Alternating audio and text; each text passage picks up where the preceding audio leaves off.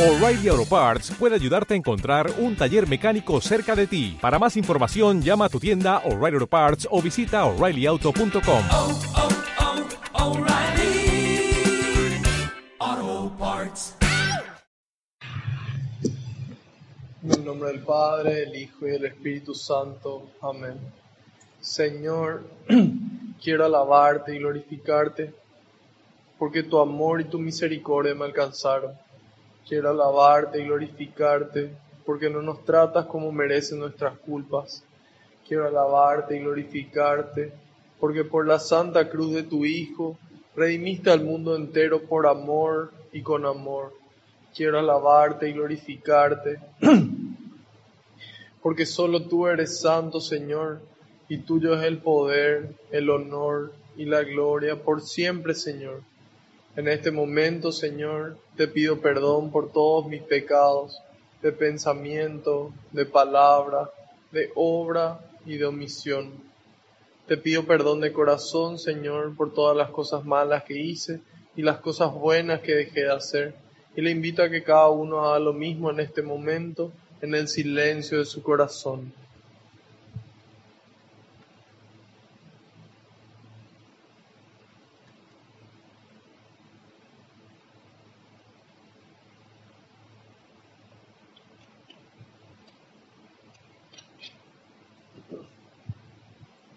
Te pido, Señor, que se cumpla tu palabra.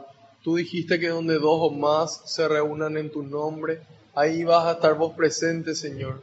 Y nosotros sabemos que aunque no te podamos ver, tú estás aquí entre nosotros, contento, muy contento de que podamos conocer un poco más de tu palabra, un poco más de tu mensaje, un poco más de tu persona y de tu amor, Señor.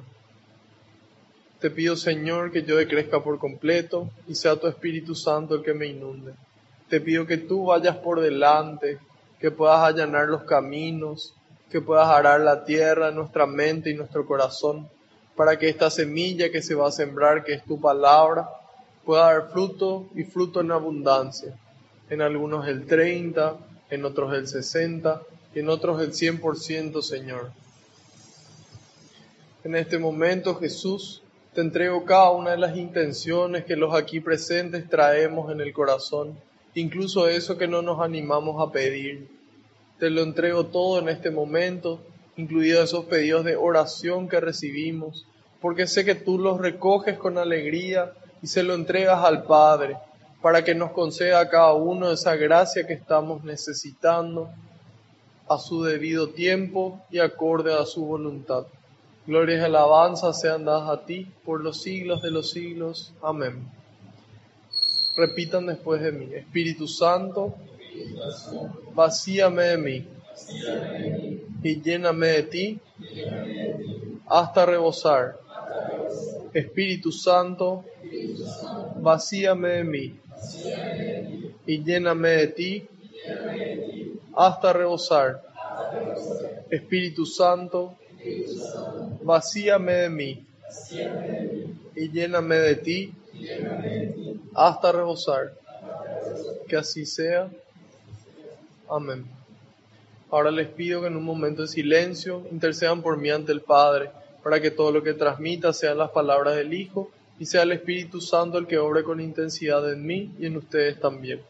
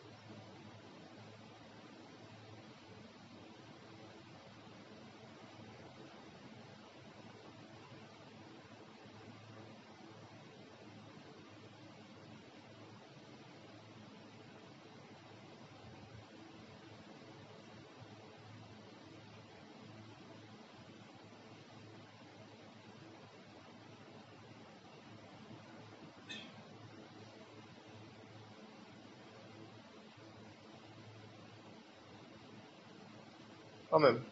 Salmo 68.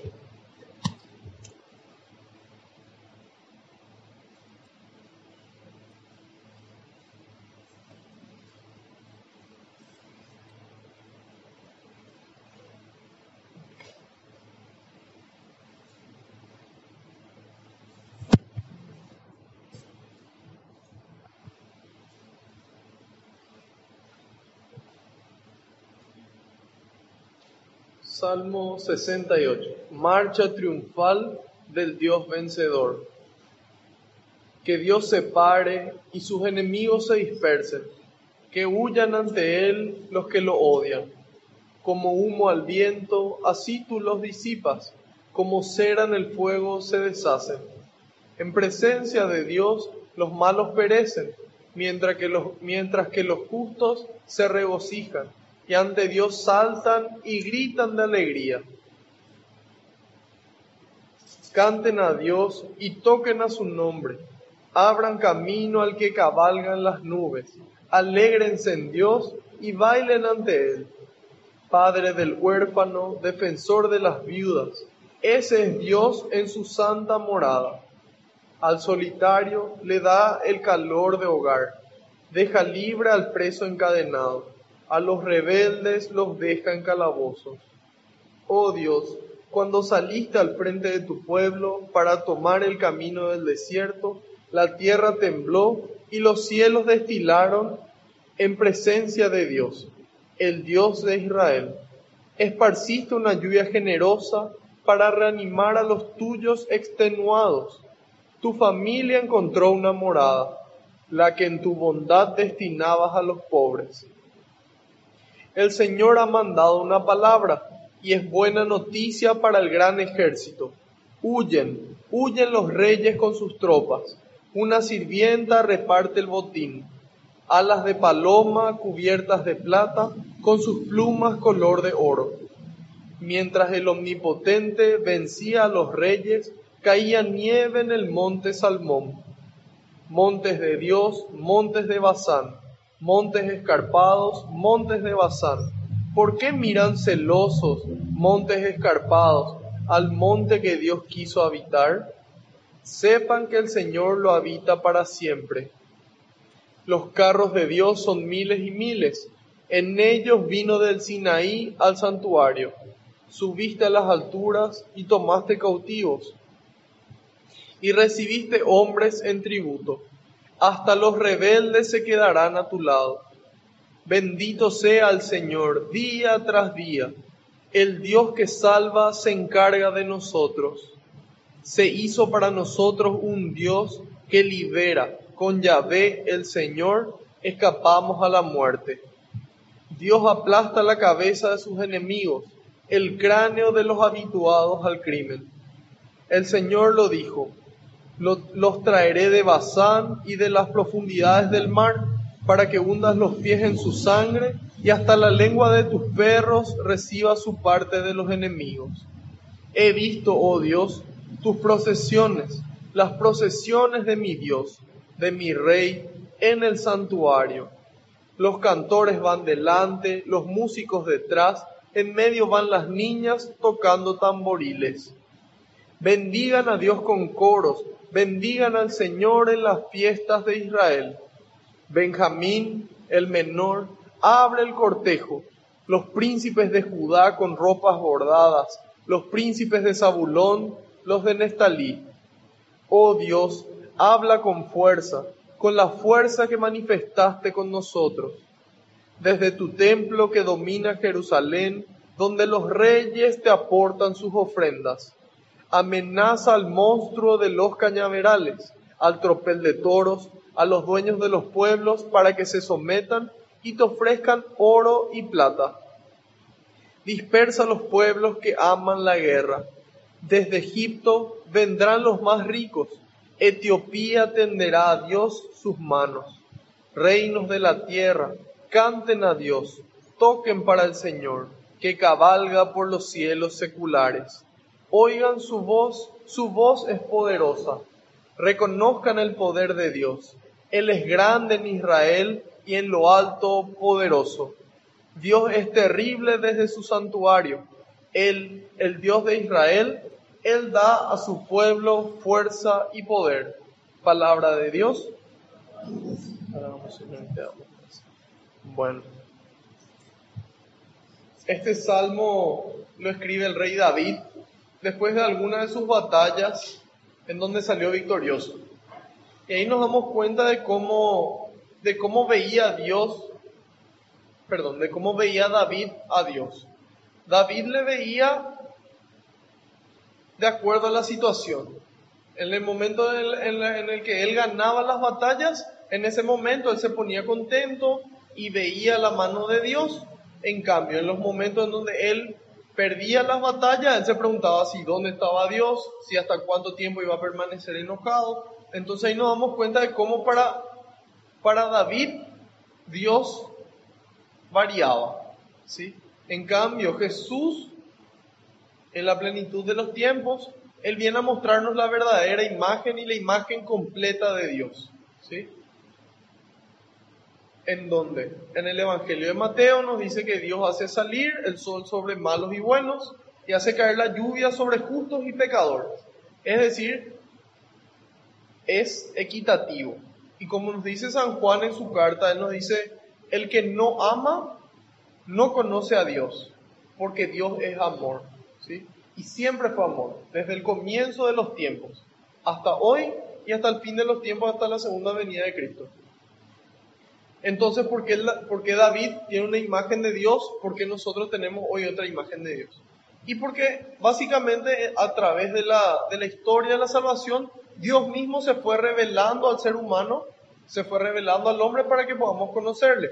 Al comienzo, a través de los profetas, luego a través de la ley con Moisés, luego continúa con los profetas, hasta que en la plenitud de los tiempos viene Cristo y Él nos aclara y Él nos dice, yo no vine a abolir la ley, sino a mostrar su forma definitiva.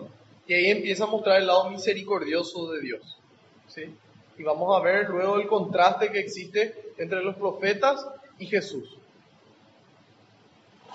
Aquí el rey David le atribuye muchos, muchas características que son humanas, que son, que son naturales en el ser humano, como la venganza y como esa, esa preferencia hacia lo que es bueno o hacia el que es bueno. Y empieza diciendo, que Dios se pare y sus enemigos se dispersen, que huyan ante él los que lo odian. En aquel entonces el rey David, como ya, ya mencionamos en varias oportunidades, él tenía enemigos físicos. Habían reinos que buscaban la muerte y la destrucción de su pueblo, buscaban conquistar su vida física. Nosotros hoy aquí en nuestro país es más difícil que, que tengamos ese tipo de enemigos, en cambio San Pablo en la carta a los Efesios, en el capítulo 6, nos dice que nuestra lucha no es contra enemigos de carne y sangre, es decir, no es contra personas, sino es contra las fuerzas espirituales y sobrehumanas del mal. ¿Sí? Hay un combate espiritual que se libra todos los días de nuestra vida. Y para eso nos invita a colocarnos, a calzarnos la armadura de Dios. ¿sí? Y en la medida en la que tenemos puesta esa armadura, podemos hacer frente al combate. Entonces, en la medida en la que nos ponemos esa armadura aquí, estos enemigos espirituales, enemigos de Dios y del hombre, pueden ser vencidos.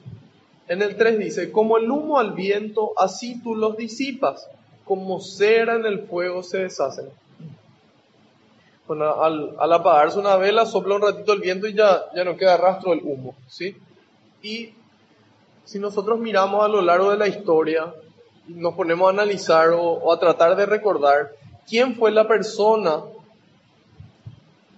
que fue el criminal más peligroso en la época de San Francisco de Asís. Probablemente nadie sepa. En cambio, levanten la mano aquellos que alguna vez escucharon el nombre de Francisco de Asís. Qué bueno que levantaron todos la mano. y entonces ahí nos damos cuenta de cómo esa bondad es más fuerte que toda la maldad que de repente nos abruma. Nosotros hoy estamos en el año 2020, ¿verdad? Y generalmente cuando escribimos, escribimos 2020 y hasta ahí. Sin embargo, nosotros estamos en el año 2020 después de alguien. Después de una persona que con su amor y con su bondad partió la historia en dos para siempre. ¿sí? Esa persona es, es Jesús de Nazaret. Entonces nosotros estamos en el 2020 después de Cristo y ahí nos damos cuenta a qué punto puede influenciar en la historia una persona con su bondad y con su amor. Y ese es el ejemplo para nosotros. Y ahí dice, como humo al viento, así tú los disipas. Después dice, en presencia de Dios los malos perecen, mientras que los justos se regocijan. En el momento del juicio se define nuestra vida eterna o la muerte eterna, ¿sí? Y ahí dice, y ante Dios saltan y gritan de alegría, canten a Dios y toquen a su nombre, abran camino al que cabalga en las nubes. Entonces, ¿quién es este? Es el rey de reyes, que no cabalga así como, como los reisuchos de, de esta dimensión por la tierra, él cabalga sobre las nubes. Y aquí nos dice, canten a Dios y toquen a su nombre. Pero a nosotros, ¿a quién nos gusta cantar y tocar? Al rey de copas, ¿verdad? Algunos. Hay otros a los que no les gusta cantarle al rey de copas y le cantan al otro equipo o a los otros equipos. Pero bueno, a, esos reyes terrenos, reyes con minúscula, a esos sí nos gusta cantarle, nos gusta tocar en su nombre instrumentos, trompetas, tambores, todo. Entonces ahí nos damos cuenta de que, de que de repente no, no dimensionamos tan bien las cosas. Estos reyes terrenales, lo máximo que nos puede dar son una copa, una estrella en mi remera. En cambio, Dios me regala el milagro de la vida todos los días. Y todos los dones, toda la gracia y todas las oportunidades para aprender algo también. Entonces el salmista nos invita a cantar a Dios y tocar en su nombre. Alégrense en Dios y bailen ante Él. Es decir, tratemos de mostrarle nuestro amor y nuestra alegría de todas las formas que podamos. A eso nos invita. En cambio nosotros cuando nos vamos a la fiesta de este rey que cabalga sobre las nubes, parece que estamos cantando en un instante posterior a la muerte de todos nuestros familiares y amigos. ¿Por qué cantamos así en la misa? ¿Por qué no cantamos con alegría y con fuerza y con amor? Y evidentemente es porque nos sentimos. Nos sentimos esa alegría desbordante que nos empuja a cantar a todo pulmón. Nos sentimos de repente ese amor de Dios. Entonces, es importante que podamos analizar, que podamos hacer una pausa y empezar a sentir el amor de Dios, ¿sí? Entonces después que eso nos empuje a nosotros a cantar con alegría, ¿sí? Después dice, Padre el huérfano, defensor de las viudas, ese es Dios en su santa morada. Al solitario le da calor de hogar, deja libre al preso encadenado, a los rebeldes los deja en calabozo. Entonces, es decir, a través de su gracia le da a cada persona lo que sea que necesita. Si uno necesita un padre, entonces esa presencia del, del padre que no está le defiende a las viudas, entonces siempre busca defender al, al más débil. Después dice, oh Dios, cuando saliste al frente de tu pueblo para tomar el camino del desierto, la tierra tembló y los cielos destilaron en presencia de Dios, el Dios de Israel. Con esta parte nos invita a reconocerle a Dios en la naturaleza, ¿sí? A reconocerle a Dios en su creación. Puede reconocer en un día soleado o tal vez en una tormenta, o puede reconocerle en las estrellas, en la luna, en el sol. Puede reconocerle a Dios en su creación. Y después dice, esparciste una lluvia generosa para reanimar a los tuyos extenuados. Entonces ahí nos damos cuenta que nosotros como parte del ejército de Dios, no es que vamos a triunfar siempre, sino que así como este ejército, también vamos a, a cansarnos. Pero que en ese cansancio es donde Dios puede obrar donde Dios puede infundir su gracia para poder reanimarnos. ¿sí? ¿Y cómo Dios hace llover esa gracia sobre nosotros? ¿En qué momento? No está lloviendo todo el día, entonces evidentemente que no es con la lluvia. En la oración. ¿sí? En la oración diaria es donde diariamente el Señor puede derramar esa lluvia generosa de su gracia para reanimarnos, para poder volver al combate. Y eso es lo que nos dice, lo que nos dice San Juan de la Cruz, que es en el silencio donde Dios habla. Es en ese silencio sonoro, Entonces es necesario que nosotros podamos acudir a esa oración para recibir la fuerza diaria que necesitamos. Y dice, tu familia encontró una morada la que en tu bondad destinabas a los pobres. El Señor ha mandado una palabra y es buena noticia para el gran ejército. Es una buena noticia. Entonces, nosotros como ejército de Dios, nosotros somos el ejército encargados de construir el reino de los cielos, el, el reino de los cielos en la tierra. Como nos dice el profeta Isaías, nosotros tenemos que transformar esas espadas que tenemos para luchar en arados, para poder sembrar la palabra de Dios, para poder sembrar su amor. Entonces nosotros somos ese ejército que recibimos la buena noticia de que todos los enemigos, sea cuales sean, por ejemplo puede ser tal vez la pereza, que el caigüe que me agarra no me deja hacer las cosas que yo tengo que hacer, el bien que yo debería estar haciendo, el bien que el prójimo necesita que yo haga. Entonces, ese es uno de los enemigos que puede venir.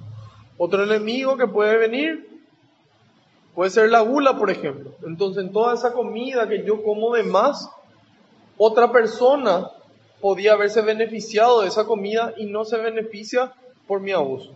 ¿sí? También puede ser el miedo. Hay gente que por miedo a, fallar, por el miedo al que dirán, no hacen las cosas buenas que deberían de hacer. ¿sí? Entonces, aquí nos dice que hay una buena noticia, de que todos esos reyes huyen ante la presencia de Dios. Y dice, mientras el omnipotente vencía a los reyes, caía nieve en el monte Salmón. Montes de Dios, montes de Basán, montes escarpados, montes de Basán. ¿Por qué miran celosos montes escarpados al monte que Dios quiso habitar? Entonces, acá señala una, una característica muy humana, muy frecuente en nosotros que es los celos, ¿sí?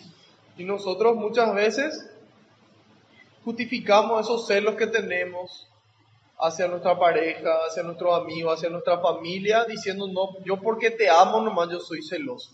Y eso es una mentira.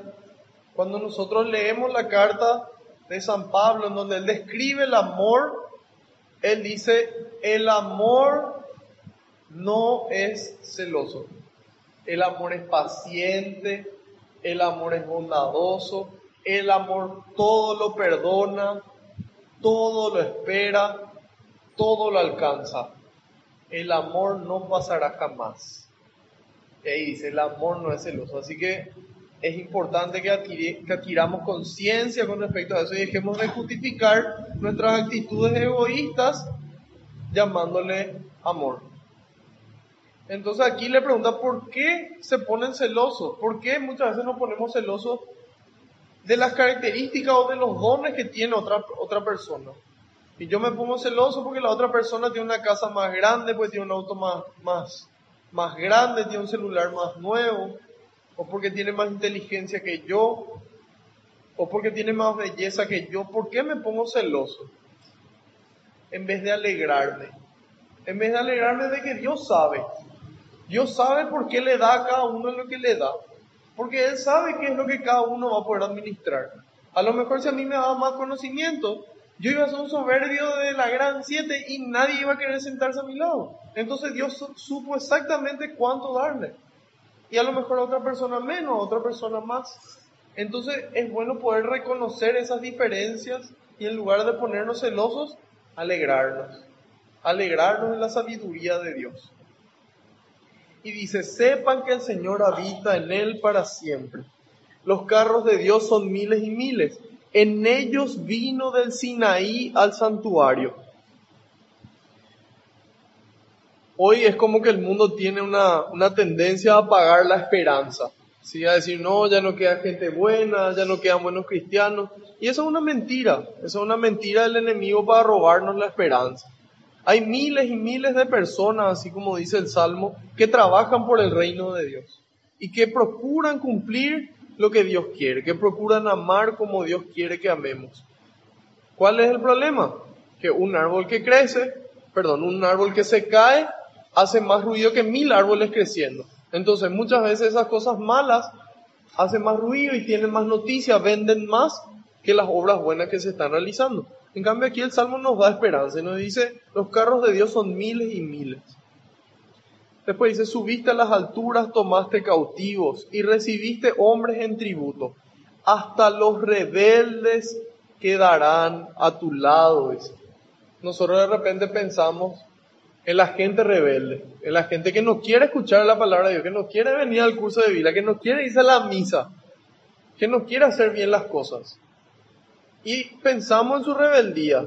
Y en su rebeldía le decimos al Señor, Señor, mira que no te hacen caso, que tengan su merecido. En cambio nosotros estamos invitados a hacer dos cosas con los rebeldes. Uno, rezar por los rebeldes. Rezar para que Dios pueda tocar su corazón y puedan quedarse al lado de Él. Así como dice en el 19, hasta los rebeldes se quedarán a tu lado. Pero para eso nosotros tenemos que rezar por los rebeldes y tenemos que amarles. Y entonces esa oración y ese amor es lo que les va a ayudar a ellos a poder quedarse al lado del Señor a pesar de la rebeldía que tenían.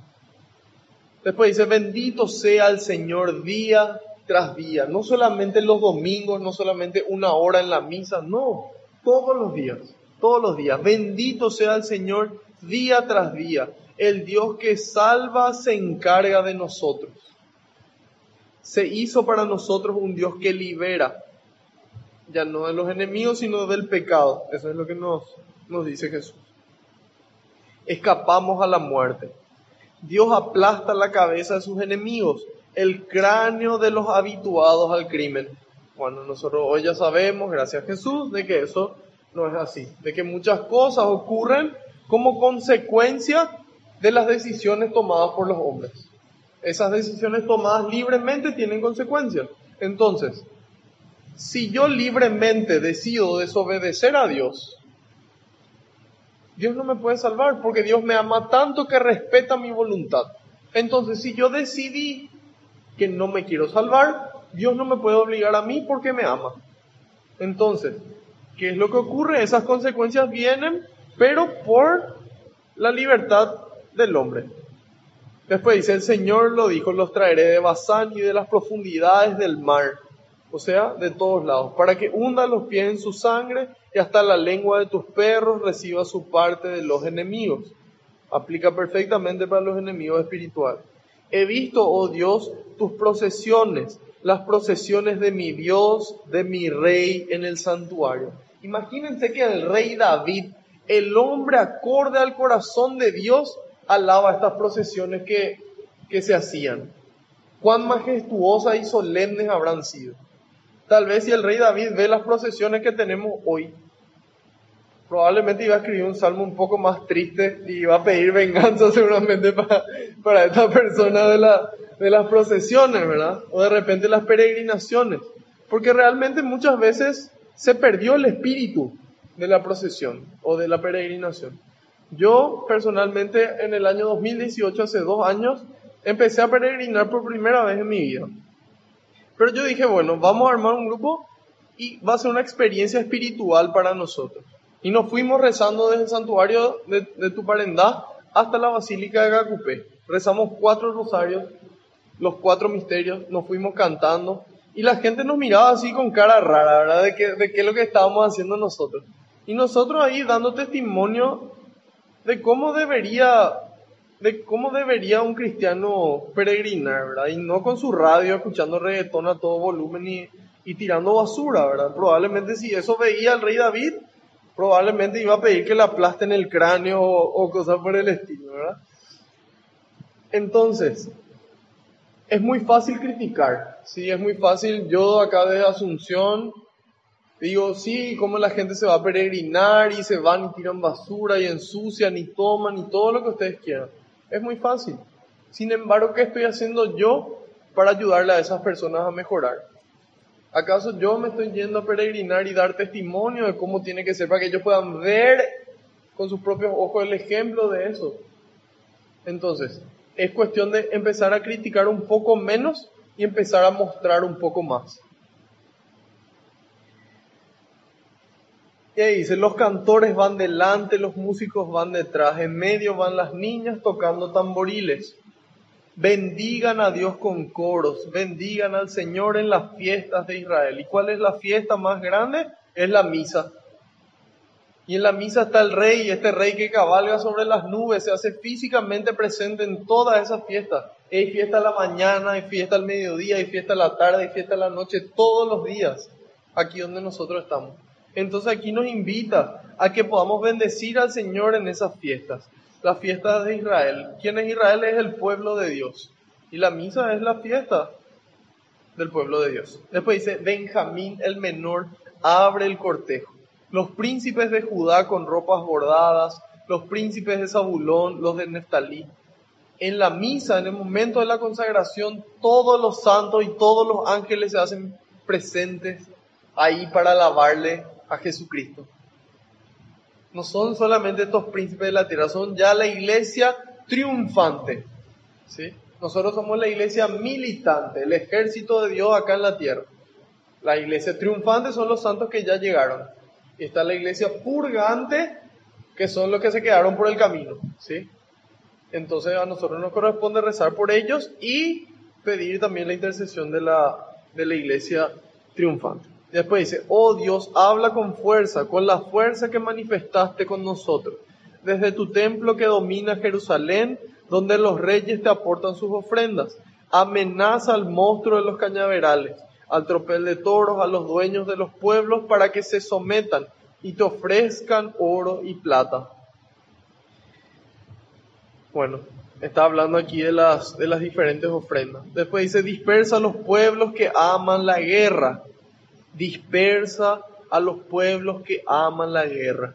Y que dice María en el Magnífica de Lucas 1, 49, dice, proclama mi alma la grandeza del Señor, ta, ta, ta, ta el Señor dispersa a los soberbios de corazón. Entonces son esos soberbios de corazón los que aman las guerras.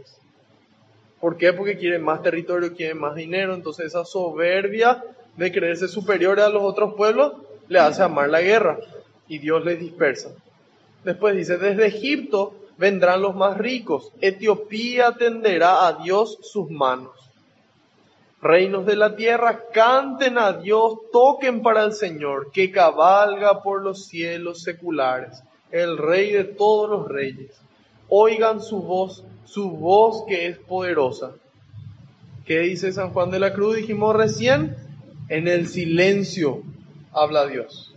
En el silencio yo puedo escuchar la voz poderosa del Señor. ¿Y dónde es el mejor lugar para escuchar la voz del Señor?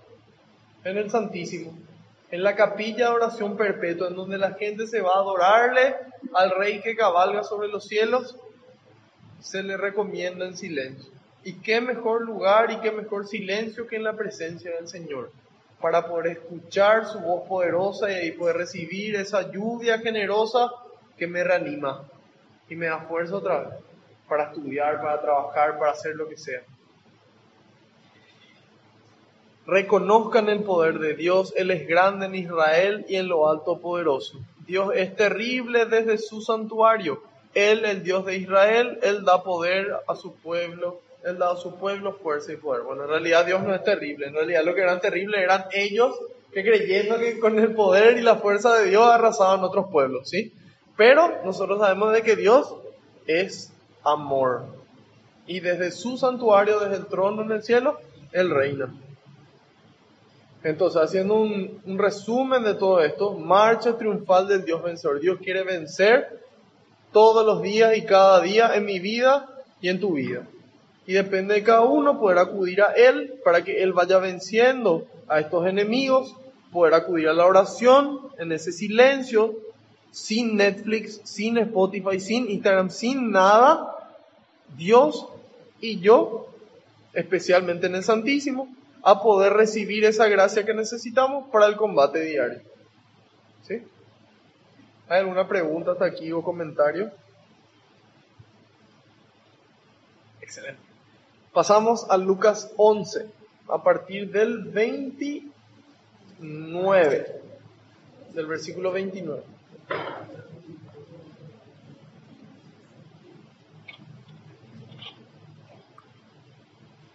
En la primera mitad de este capítulo 11, Jesús nos enseñaba cómo orar. Y nos muestra que es una oración sencilla, de que es un diálogo con el Señor, con el Padre, con el Creador. Y nos dice que Dios nos va a dar todo lo que nosotros querramos. ¿O no? No, dice, y les dará al final todo lo que necesitan, dice. Todo lo que necesitan. Entonces, cuando nosotros le pedimos algo a Dios, tenemos que tener la confianza plena que Él no nos va a dar lo que nosotros queremos necesariamente, porque hay veces que sí es lo que queremos, pero hay otras veces y siempre que Él nos va a dar lo que nosotros necesitamos. Necesitamos. ¿Y qué es lo que necesitamos? El Espíritu Santo. Por eso dice ahí en el 13, si ustedes que son malos saben dar cosas buenas a sus hijos, cuanto más el Padre del cielo dará Espíritu Santo a los que se lo pidan. Y ahí él mencionaba y le daba realce a la importancia de la parte espiritual y los bienes espirituales. Porque los bienes materiales puede que sean buenos si me sirven a mí para ayudar a mi salvación. O sea, si yo le puedo dar de comer al que le falta, si yo puedo pagarle la educación a alguien que no tiene, si yo puedo pagarle el medicamento a alguien que no tiene, entonces en ese caso los bienes materiales pueden ser buenos pero pueden ser malos también. En el caso de que yo empiece a tener más dinero, quiera más dinero, entonces tengo que trabajar más. Y eso implica que yo me aleje de mi familia. Mi familia lo que necesita es a mí y no mi dinero. ¿sí? Entonces, por eso es importante que siempre podamos pedir bienes espirituales, especialmente la presencia del Espíritu Santo, y que eso nos sirva a nosotros para toda tarea buena. Después Jesús dice, una nación dividida no puede subsistir, es decir, no puedo estirar hacia los, hacia los dos lados.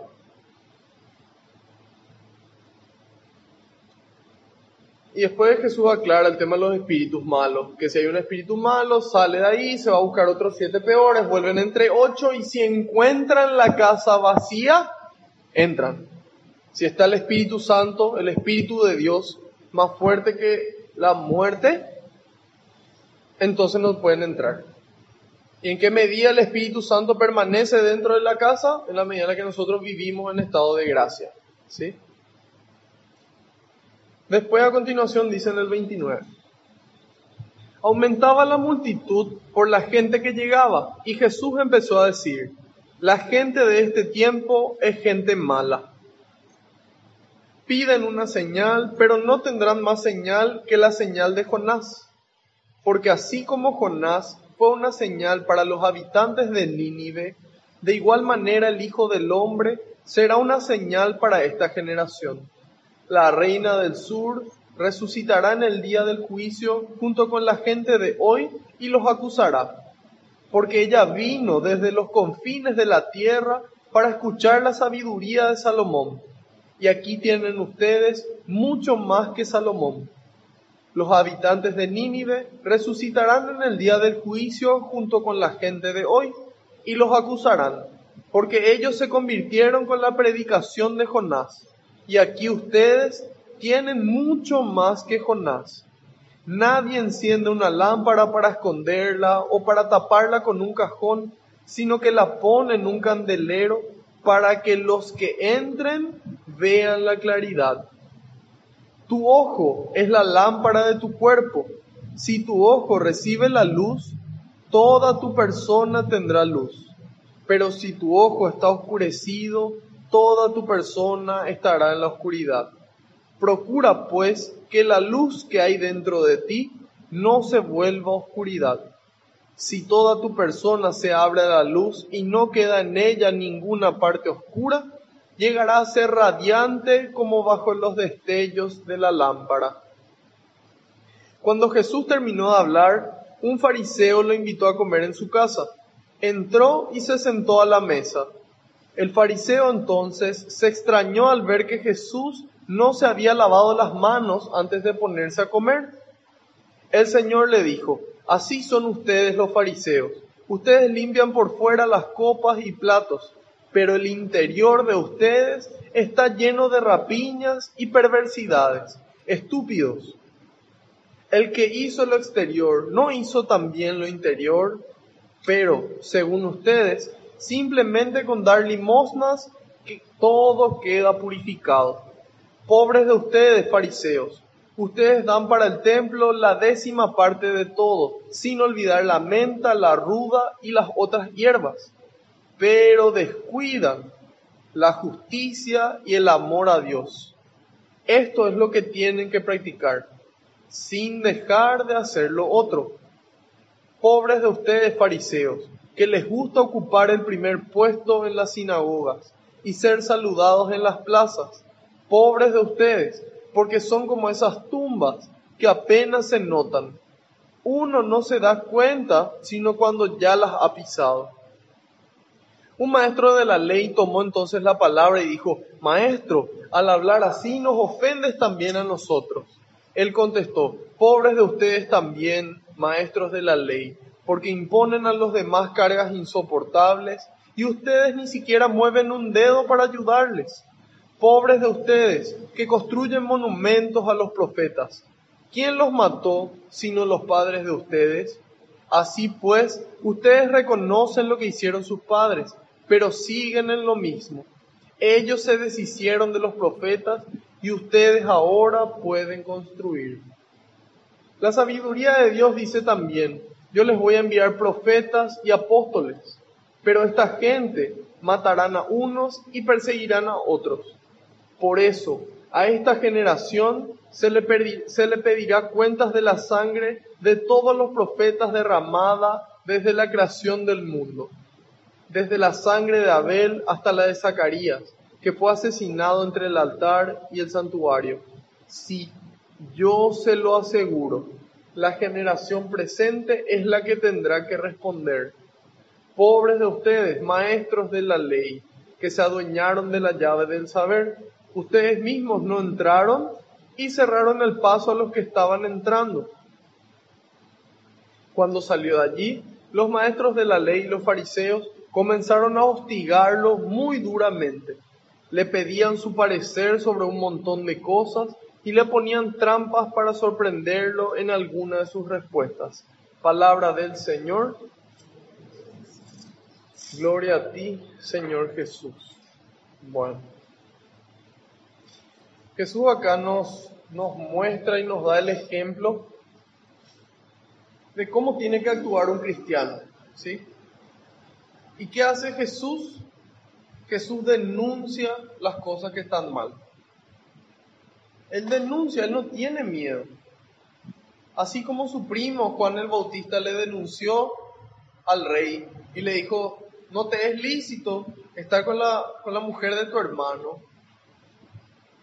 Y eso le molestó al rey y le molestó también a la esposa y a la hija, hasta que finalmente le decapitan a Juan el Bautista por denunciar lo que era correcto. ¿sí? Nosotros muchas veces tenemos vergüenza, tenemos miedo de denunciar las cosas que están mal. A veces en nuestra casa, otra vez en el colegio, en el trabajo, en la facultad. Nosotros vemos que la gente está copiando en el examen y no decimos nada. Vemos gente que cruza los semáforos en rojo y no decimos nada. Vemos gente que se cuela en la fila y no decimos nada. En cambio Jesús, nuestro Maestro, el Rey que cabalga sobre las nubes nos muestra cómo actuar. Y detrás de él nosotros nos vamos. O se supone que nos vamos por lo menos. Entonces, él nos muestra aquí cómo él denuncia las diferentes situaciones. Y denuncia en la forma en la que tiene que denunciarlas y en el momento en la que tiene que denunciarlas. ¿Sí? Y ahí nos damos cuenta de la consecuencia de estas denuncias. La gente generalmente se molesta cuando uno denuncia generalmente tiende a responder con otra denuncia.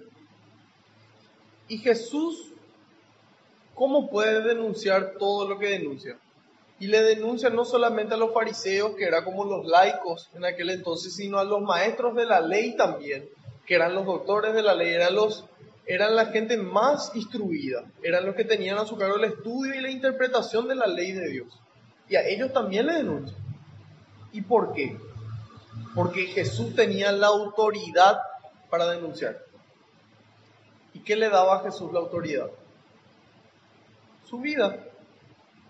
La forma en la que Jesús vivía le daba la autoridad de decir, esto es así, esto no es así. Entonces, ¿qué pasa? Dice Jesús, piden una señal, pero no tendrán más señal que la señal de Jonás. Nosotros decimos la señal de Jonás, ¿qué señal de Jonás? Nosotros no somos judíos, no conocemos el Antiguo Testamento probablemente. Al leer el libro de Jonás, del Antiguo Testamento, un profeta que tiene más o menos cinco capítulos, más cortito del libro de, Jonás. Y cuenta la historia de un profeta que Dios le manda a predicar a Nínive y él no se quiere ir. Entonces, mientras que estaba en el barco, empieza a haber una tormenta, agarra al profeta Jonás y dice, arrójenme a mí al mar. Después de que me arrojen por mi culpa, está así la tormenta, arrójenme a mí al mar y después se va a calmar. La arrojan al mar, se calma la tormenta y viene un monstruo, viene una ballena, le traga, durante tres días está en el estómago y después le escupe a las orillas de Nínive. Entonces, eh, San Pedro Crisólogo, San Pedro Crisólogo, nos trae un poco de luz sobre esta comparación que hace Jesús con respecto a Jonás. Jonás le representa a Cristo, ¿sí? Donde Cristo es arrojado al mar, ese, ese que él pide que se le arroje al mar es, es la pasión en donde él acepta su muerte. Él dice, nadie tiene el poder para quitarme la vida, yo mismo la entrego. Entonces, él es arrojado al mar, él muere, y en el Evangelio de Mateo nos dice que el Hijo del Hombre estará tres días en el seno de la tierra, ¿sí? Y esos tres días es donde Jesús desciende a los infiernos, le rescata a todas las personas que estaban ahí que tendrían que ir al cielo, vuelve a su cuerpo, asciende al cielo, y ahí esa es su, su resurrección. Entonces, esos son los tres días que Jonás estuvo dentro del, dentro del, del cuerpo del hombre. ¿Y qué pasa? Esta predicación de Jonás era una invitación al arrepentimiento. ¿sí? Él decía, arrepiéntanse, porque si no, de acá a 40 días, Dios va a destruir toda esta ciudad. Los ninivitas escucharon esa predicación y se arrepintieron.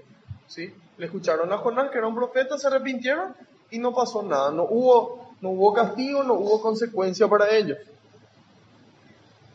Y dice, porque así como Jonás fue una señal para los habitantes de Nínive, de igual forma el Hijo del Hombre será una señal para esta generación. La reina del sur resucitará en el día del juicio, dice.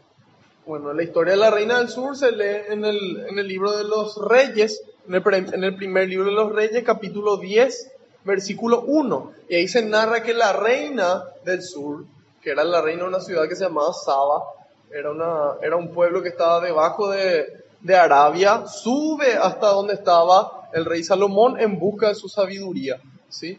Viene desde los confines de la tierra para escuchar esa sabiduría que venía de Salomón. Salomón era así la representación máxima de la sabiduría de Dios. ¿Sí? Entonces ella, en busca de esa sabiduría, se va. Entonces, eh, San San Ambrosio nos trae luz sobre esto y nos dice que esta reina del sur le representa a la iglesia que debería de buscar la sabiduría de Dios. ¿sí? Entonces él aclara de que estas personas se fueron a buscarle a Salomón, la representación de la sabiduría, aquí hay alguien mucho más que Salomón. Esta persona se convirtieron por escucharle a Jonás, aquí hay alguien mucho más que Jonás. Entonces, con más razón, si ellos se convirtieron si ellos se arrepintieron y ellos buscaron la sabiduría, con más razón deberíamos hacerlo nosotros una vez que vimos el triunfo de Cristo sobre la muerte. ¿Sí? Entonces, aquí hay dos detalles importantes. Uno, el arrepentimiento. Y que el arrepentimiento nos lleve a nosotros a la confesión. Esa confesión o reconciliación corta el pecado. ¿Sí? Borra el pecado. Y la sabiduría evita el pecado. Entonces son esas dos cosas importantes. El arrepentimiento que nos lleve a la reconciliación para que se borre nuestro pecado y la sabiduría de Dios que adquirimos para evitar el pecado nuevamente. ¿Sí? Después dice, nadie enciende una lámpara para esconderla o taparla con un cajón, sino que la pone en un candelero para que los que entren vean la claridad.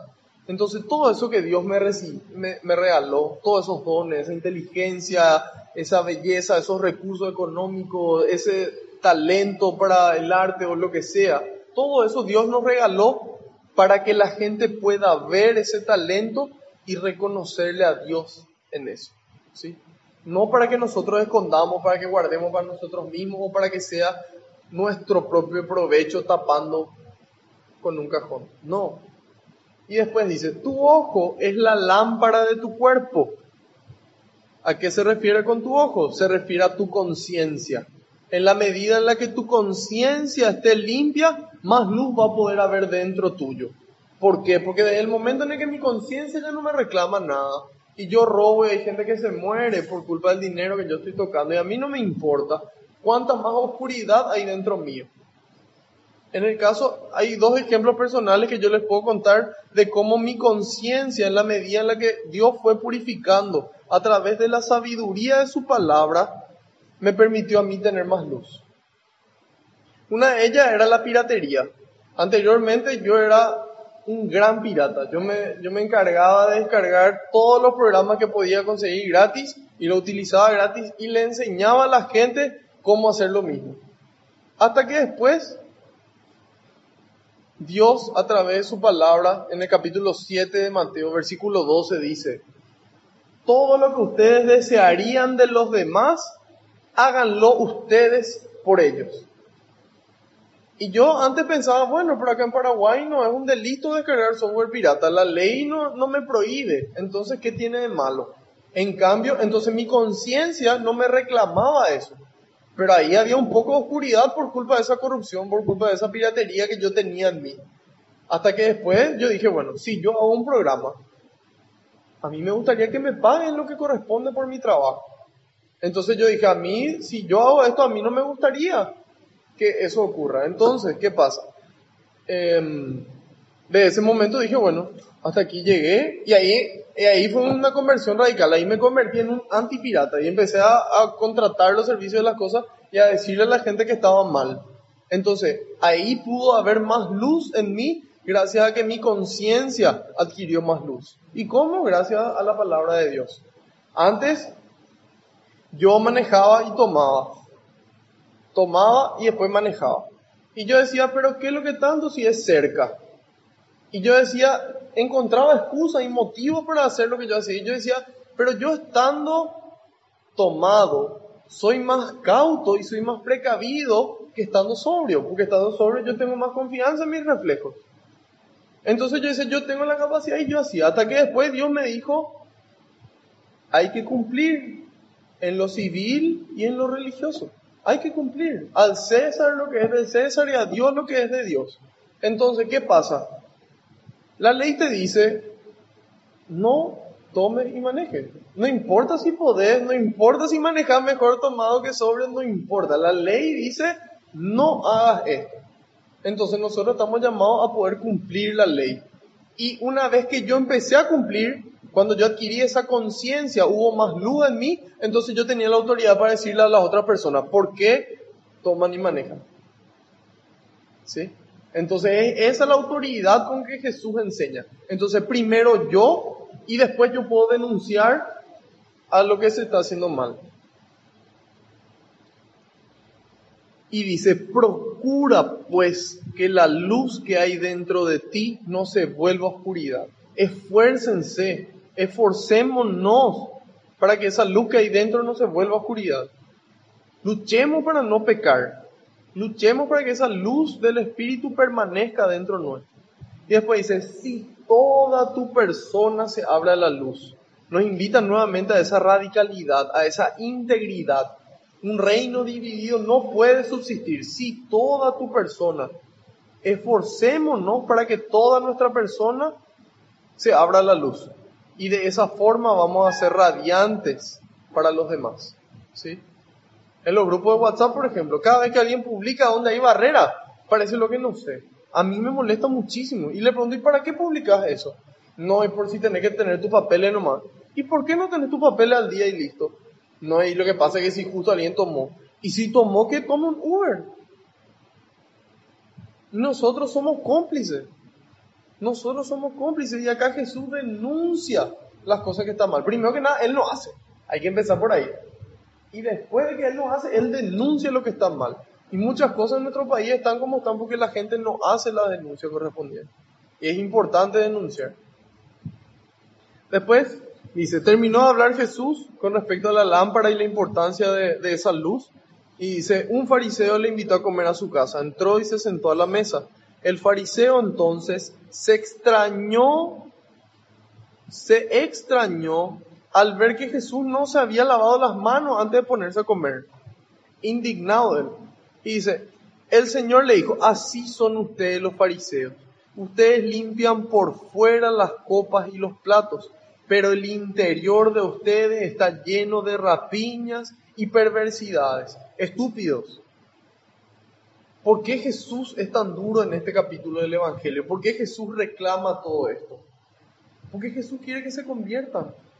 Jesús quiere que entiendan lo que están haciendo mal y dejen de hacer y que vivan de mejor forma y que de esa forma el prójimo también se beneficie. Entonces por eso Él denuncia todo, porque les ama tanto que les quiere corregir, nos quiere corregir. Y nosotros muchas veces hoy nos importa mucho más el exterior que el interior. No vamos a la peluquería, hay mujeres que se van al solarium para tener más color a costa de la salud de su piel, es más importante lo exterior. Es más importante la casa que nosotros tenemos, es más importante el auto que nosotros tenemos, que esté limpio el auto, es más importante que mi casa esté limpia, que esté toda bien pintada, que la pantalla de mi celular no esté rota. Es más importante que la foto salga bien. Fundamental, ¿cómo va a salir mal la foto? Miles de fotos hasta que salga como la mayoría le gusta, ¿verdad? Entonces, ahí nos damos cuenta de la importancia que le damos al exterior. En cambio, la gente por el interior dice, ah, no, yo soy bipolar, así, sin más ni más, contento, orgulloso de su condición. Yo soy nomás lo argel y así me tiene que querer la gente. El que me quiere, me quiere, el que no, que se aguante. Yo soy nomás lo grosero. No, y somos groseros y todas las cosas, pero nosotros relucientes por fuera y nuestro auto limpio. ¿Qué es lo verdaderamente importante? Entonces acá Jesús nuevamente nos recuerda, así como ya nos recordó con Marta y María, ¿qué era lo importante? Al llegar a nuestra casa tiene que encontrar a las dos mujeres, a Marta y a María. Pero ¿a quién primero?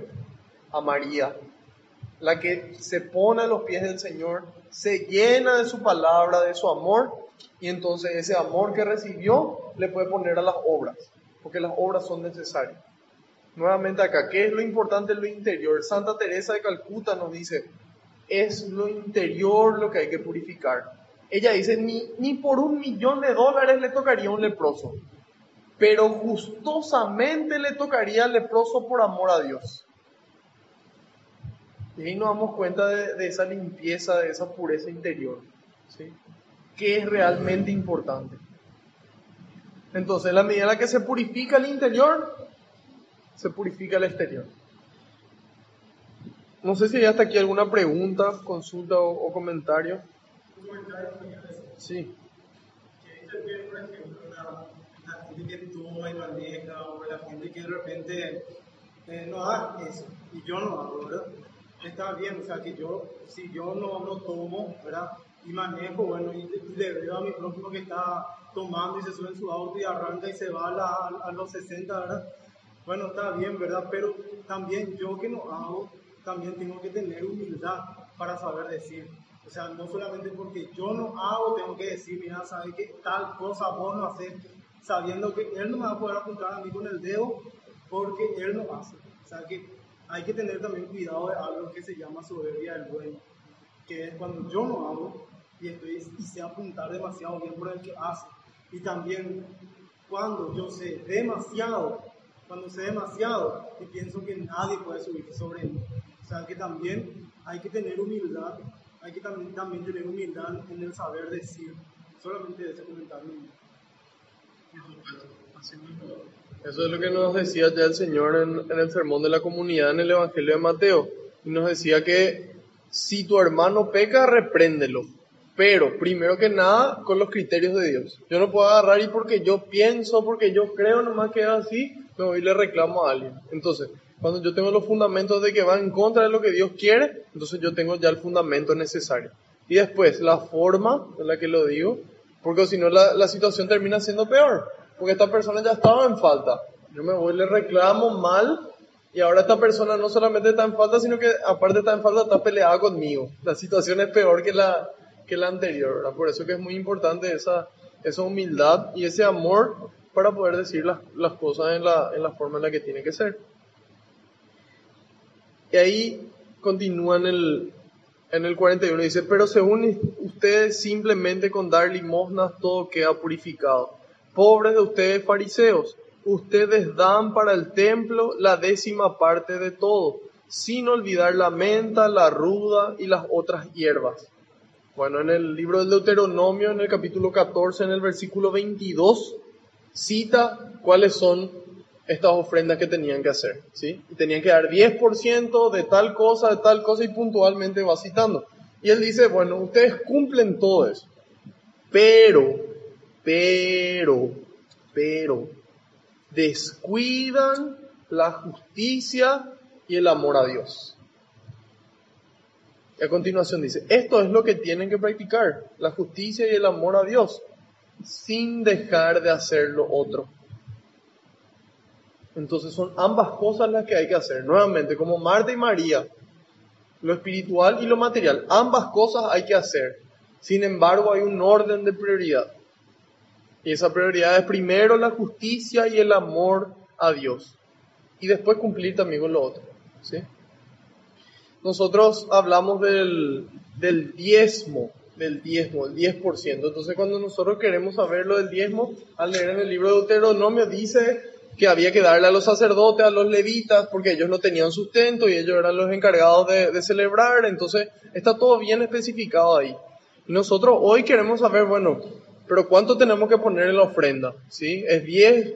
¿Es 10% de mis ingresos? ¿Es 20%? ¿Es 1%?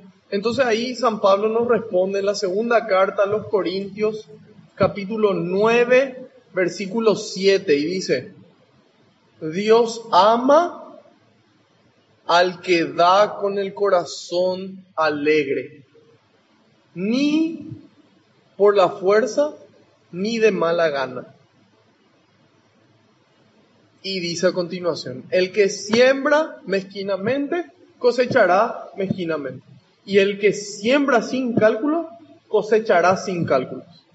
Entonces, él te dice, vos sos libre. Si vos querés ganar 20 millones y querés dar mil guaraníes y das mil guaraníes contento, bueno, esa es la confianza que vos depositas en Dios. Y ese es el amor que vos le estás demostrando a Dios de cierta forma, porque con ese dinero se le tiene que ayudar al prójimo, se tiene que construir escuelas, se tiene que construir un comedor, se tiene que mantener el templo para seguir la adoración. Entonces finalmente es a Dios a quien no le estamos dando cuando no ponemos lo que corresponde. Y 10% es el mínimo de lo que deberíamos de poner.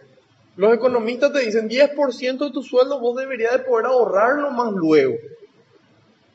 Entonces, ahí entra también la confianza en Dios, de decir, Señor, yo pongo el 10% de mi sueldo. Si yo gano 5 millones, 500 mil yo tengo que poner. Si yo trabajo en Itaipú y gano 50 millones de guaraníes, 5 millones yo tengo que poner. Y la gente pone 20 mil, la gente pone su moneda que le sobra. Y después se quejan porque el aire de, la, de la iglesia no funciona. Se quejan porque la charla hay que pagar, ¿verdad? Entonces, en la medida en la que nosotros más generosos somos, más puede trabajar nuestra iglesia, a más personas se le puede ayudar. Va a haber menos gente en la calle. Entonces ahí nos damos cuenta de la importancia de poner y de poner de corazón alegre. Yo puedo poner este 10% que a mí me piden. Y no es agradable a Dios. Porque yo puse porque a mí me dijeron, no, vos tenés que poner 10%. Entonces yo digo, bueno, ¿sabes qué? Toma. Y no, aquí nos dice, el amor. Nos dice después, el que ama ya ha cumplido la ley. Romanos 13, 8. El que ama ya ha cumplido la ley. Dice, ¿por qué? Porque, ¿qué pasa? En derecho, cuando uno lee, está lo que se llama el espíritu de la ley. ¿Qué es el espíritu de la ley? Es el motivo por el cual se creó esa ley. Esa ley no se creó por deporte, no se creó porque, porque a alguien se le antojó. había un fin detrás de esa ley. Que se ponga un semáforo en rojo y la gente se quede, el fin es que haya un orden en el tráfico. Entonces ese es el espíritu, que es la búsqueda del orden. Las leyes, los mandamientos de Dios, hay un espíritu, el espíritu de amor. Entonces yo puedo cumplirle a Dios, yo puedo cumplir los mandamientos, pero a Dios no se le cumple, a Dios se le ama. Porque yo puedo cumplir sin amar y eso es lo que les reclamo. Y hay tres peligros de cumplir sin amar. Primero, que puedo dejar de cumplir las leyes sin darme cuenta. ¿Qué es lo que ocurre acá? Dice, pobre esas tumbas que apenas se notan. Porque cuando uno lee el libro de los números en el capítulo 14, perdón, capítulo 19, versículo 16, los judíos por pisar una tumba sin querer, siete días impuros, directo. Entonces, ¿qué pasa? Si yo todo el tiempo estoy buscando cumplir por cumplir y me olvido del amor, puedo empezar a faltar a cosas importantes. Entonces, primero que nada, puedo empezar a, fallar sin darme cuenta. ¿Por qué? Porque de tanto querer cumplir, dejo de, dejo de lado lo importante. Después, em, otro detalle importante es que puede llevar incluso hasta la muerte de los justos. ¿sí? Puede llevar incluso hasta la muerte de los justos el cumplimiento de la ley por el cumplimiento. Que ahí le cita a Abel y a Zacarías. Y finalmente puede impedir la salvación incluso. ¿Por qué? Porque yo en ese cumplir sin amor dejo de lado la misericordia. Y por eso ahí les dice, ustedes mismos no entraron ni, cerraron el paso. Entonces esos son los tres peligros de cumplir por cumplir. ¿Y qué nos dice Dios? Romanos 13:8. El que ama ya cumple toda la ley. ¿Por qué? Porque le ama a su prójimo. No le hace daño a nadie. No le va a matar a nadie, no le va a mentir a nadie, no le va a robar a la, novia de su amigo, no va a decir mentiras, le va a honrar a su papá y a su mamá, va a irse contento a, las fiestas de la misa. Entonces ahí nos damos cuenta que en la medida que el amor es el motor de la ley, el amor es el espíritu de la ley de Dios. Entonces en la medida en la que yo amo, automáticamente cumplo. Y después dice, pobre de ustedes fariseos que les gusta ocupar el primer puesto. Y claro, ¿quién quiere salir último, verdad? ¿Quién corre una carrera y quiere llegar último? Nadie. Y esa es nuestra humanidad. Nosotros queremos ocupar ese primer lugar. Queremos ser los más vistosos. Queremos que la gente nos note. Queremos ocupar ese primer lugar. En cambio, María, María dice en qué se fija Dios no en qué se fijan los hombres. Los hombres se fijan en el primer lugar. Dios dice, proclama mi alma la grandeza del Señor y se alegra mi espíritu en Dios mi Salvador, porque ha mirado, ¿qué miró Dios? La humildad de su esclavo, la humildad de su servidora. Eso es lo que Dios mira, esa humildad. Él que quiera ser el más grande, que se haga el último, que se humille. Y ahí nos damos cuenta del contraste del mundo con Dios. ¿sí? Y ahí dice, por ustedes les gusta ocupar el primer lugar en las sinagogas y ser saludados en las plazas. Pobre de ustedes porque son como esas tumbas. Después dice, un maestro de la ley se ofendió, ¿verdad? Porque era, bueno, a los laicos le está retando. Pero después ya se ofende él porque dice, bueno, nosotros los estudiosos a nosotros también nos está ofendiendo. Y Jesús le dice, pobre usted también. Pensando a él que le iba a decir, ah, bueno, perdón ustedes los doctores. No, pobre ustedes también. Porque ustedes imponen a los demás cargas insoportables y ustedes ni siquiera mueven un dedo para ayudarles. Y muchas veces somos así, somos injustos. Le exigimos cosas a nuestros padres, a nuestros amigos, a nuestra familia, tal vez a nuestros hijos, y nosotros no hacemos. Nosotros no hacemos, no tenemos la autoridad para hacerlo. Entonces nos dice, pobre usted, cambien, cambien. Pobre usted construye monumentos a los profetas. ¿Quién mató? ¿Quién los mató sino los padres de ustedes? Y ustedes construyendo ahí, ¿verdad? Hoy nosotros vivimos en una, en una época posterior a la dictadura, ¿sí? Y hay gente que dice, sí, estuvo mal la dictadura, pero bien que las riquezas que recibieron o las tierras que recibieron no, no venden ni le regalan a los pobres o a la gente que necesita o para compensarle a todas esas familias que se vieron perjudicadas. Entonces sí, estuvo mal la dictadura, pero yo sigo haciendo lo mismo. Y es- eso es lo que reclama Jesús. Dice, sus padres le mataron y ustedes, guau, construyen estos mausoleos, construyen estos templos. Y él les dice, la sabiduría de Dios dice también, yo les voy a enviar profetas y apóstoles, pero, esta, pero esta gente matarán a unos y perseguirán a otros. Ese es nuestro camino, ese es nuestro futuro. Ahí ya nos avisó. Nos van a perseguir y nos van a querer matar. Simple. ¿Por qué? Porque nosotros denunciamos lo que está mal. Y eso no les gusta a ellos. No les gusta a la gente que hace mal las cosas.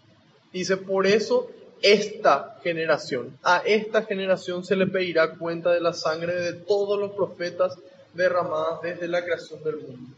Y es fuerte. Y de cierta forma esto es una profecía de lo que le iba a pasar al pueblo de Israel. En el año 70 se destruye el templo, se le invade y se le mata a la mayoría de los judíos. ¿sí? Y estos judíos no le mataron a cualquier profeta, le mataron al Hijo de Dios hecho hombre. ¿sí?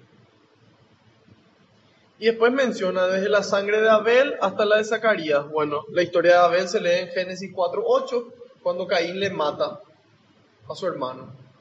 Su hermano era pastor y Caín por envidia le mata a su hermano y le mata en el campo. ¿sí? Después nos muestra el, el caso de Zacarías, que era un sacerdote. ¿sí? Y este, este es el último asesinato o el último martirio que está en los libros aceptados por los judíos. ¿sí? En, el segundo, en el segundo libro de Crónicas, capítulo 24, versículo 20, se narra la muerte de Zacarías. Zacarías era un sacerdote donde él anuncia y dice, ustedes no están cumpliendo los mandamientos de Dios, y en el medio del templo le apedrean y le matan. ¿sí? Y él antes de morir dice, Señor, no te olvides de esto, que, que tu justicia llegue a ellos.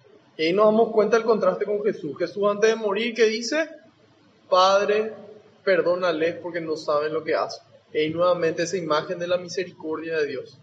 En el momento en el que, en el que se iban, tenían que pasar por Samaria, no le reciben, el apóstol amado, el hijito del trueno, ¿verdad? Juan, le pregunta, Señor, acá no te reciben, ¿quieres que mandemos bajar fuego del cielo para que ardan? ¿Y ¿Qué hace Jesús? Jesús le reprende. Y reprende esa violencia que existía anteriormente, mostrando la plenitud. Entonces, ahí dice, ah, y aquí hay un santo que es Veda el Venerable se llama, que es un santo muy famoso especialmente en el, en el área oriental, en donde él dice que, ¿por qué le menciona a Abel y a Zacarías? Generalmente cuando elige personajes son porque representan algo. Y aquí Abel le representa a los mártires laicos y Zacarías le representa a los mártires sacerdotes. ¿sí? ¿Por qué? Porque Abel era pastor, era un trabajador, se le mata en el campo, y Zacarías era sacerdote y se le mata en el templo. ¿sí? Entonces aquí nos muestra de que las personas van a, van a morir siendo laicos y siendo sacerdotes en manos de, de todas estas personas. Hoy en día esto se sigue cumpliendo. Nosotros si miramos en estos últimos dos siglos, se mató más cristianos que en los primeros 19 siglos de la historia de la iglesia. Entonces es importante que podamos rezar por la paz. Y hoy en día, hoy en día está difícil la situación. En China, por ejemplo, se suspendieron las misas por culpa del coronavirus. Entonces, es importante que nosotros podamos solidarizarnos y poder rezar. Podamos pedir por ellos. Después dice, pobres de ustedes, maestros de la ley, se adueñaron de la llave del saber. Ustedes mismos no entraron y cerraron el paso a los que estaban entrando. Bueno, ellos se adueñaron de la verdad y dijeron, esta es la, esta es la ley, a esos primeros cristianos no, no le dejaban entrar. Después dice, cuando salió los maestros de la ley y los fariseos comenzaron a hostigarlo muy duramente. Nada simpático no es ser cristiano. Es el momento en el que empezamos a vivir con radicalidad este amor a Dios y sus mandamientos, empieza a complicarse el tema. Y dice, le pedían su parecer sobre un montón de cosas y le ponían trampas para sorprenderlo en algunas de sus respuestas.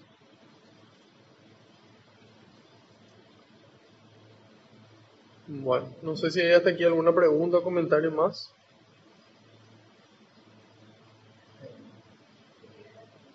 Sí. Un poco más fuerte, por favor.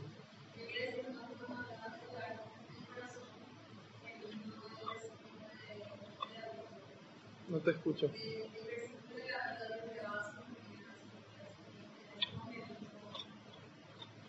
Sí.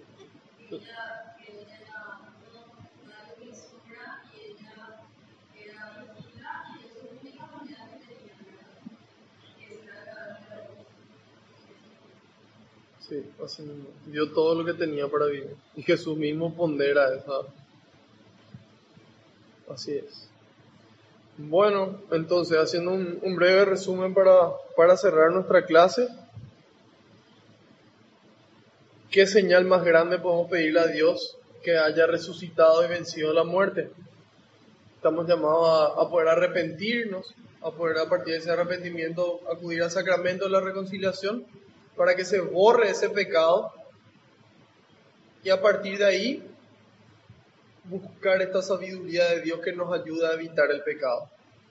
Nuestra conciencia es importante que esté siempre limpia porque entonces nos permite a nosotros ser luz y que esa luz le permita a los demás ver la claridad, dice, que le permita verle a los de, que le permita a los demás verle a Dios en mí y en vos.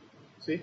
Entonces, y en la medida en la que más adquirimos esta sabiduría de Dios, más limpia es nuestra conciencia, más luz podemos tener y más autoridad para poder denunciar, ¿sí?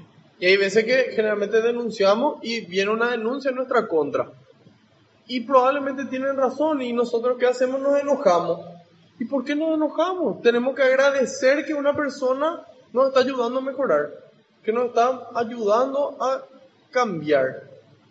En cambio, nosotros muchas veces, ¿qué pasa? Se nos denuncia y nosotros nos enojamos con la persona. En vez de darnos cuenta que esa persona tenía razón y somos nosotros los que tenemos que cambiar. Y ahí entra la humildad, ¿sí? De poder darnos cuenta de que cuando esa denuncia es en contra nuestra, hay que actuar en consecuencia y listo. Entonces, reconciliación y sabiduría.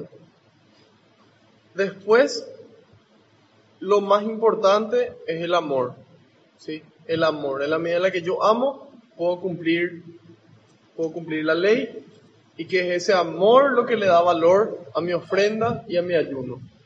Finalmente, nos avisa de que en este camino va a ser difícil, de que en este camino nos van a perseguir, pero vamos a tener un arma, que es su palabra, y que Dios mismo nos va a acompañar en el camino.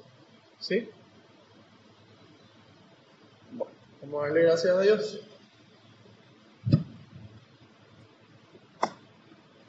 Señor, quiero darte gracias por otro día más de vida, por la vida de cada una de las personas aquí presentes, de todos los que quisieron venir por, pero por algún motivo no pudieron, y por todos los que no quisieron venir y no vinieron, Señor, porque son oportunidad para nosotros, para rezar por ellos y para amarles, dando testimonio de tu presencia en nosotros.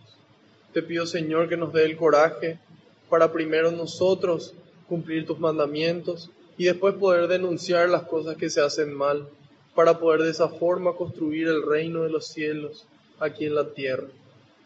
Te pido, Señor, por cada una de nuestras familias, para que toda esta bendición que se derramó pueda derramarse también sobre ellos y para que podamos grabar en nuestra mente y nuestro corazón esto que se dijo, esto que nos dijiste, para poder aceptarlo y llevarlo a la práctica que de esa forma, con amor y por amor, podamos llegar algún día a tu reino. Envía, Señor, más obreros a la viña, porque la cosecha es grande y los obreros son pocos. Te decimos todos juntos, Padre nuestro que estás en el cielo, santificado sea tu nombre. Venga a nosotros tu reino, hágase tu voluntad en la tierra como en el cielo. Danos hoy nuestro pan de cada día, perdona nuestras ofensas, como también nosotros perdonamos a los que nos ofenden, y no nos dejes caer en tentación, y líbranos del mal. Amén. Madre Santa, te damos gracias por mostrarnos qué es realmente lo importante y cuál es la prioridad. Siempre la palabra de Dios. Te damos gracias por acompañarnos en el camino y por mostrarnos siempre el camino a Jesús para que podamos hacer lo que Él nos dice. por amarnos cada día con ese amor de Dios. Dios te salve María, llena eres de gracia, el Señor es contigo, bendita tú eres entre todas las mujeres, y bendito es el fruto de tu vientre Jesús. Santa María, Madre de Dios, ruega por nosotros pecadores, ahora y en la hora de nuestra muerte. Amén. Haciendo caso al pedido del Papa, rezamos a San Miguel Arcángel. San Miguel Arcángel, defiéndenos en la batalla, sé nuestro amparo contra la perversidad y acechanzas del demonio. Reprímale Dios, pedimos suplicantes, y tú, príncipe de la milicia celestial, arroja al infierno con el divino poder a Satanás y a los demás espíritus malignos que andan dispersos por el mundo para la perdición de las almas. Amén. Bajo tu amparo nos acogemos, Santa Madre de Dios. No desoigas las súplicas que te dirigimos en nuestras necesidades. Antes bien, líbranos de todo peligro, oh Virgen gloriosa y bendita. Ruega por nosotros, Santa Madre de Dios.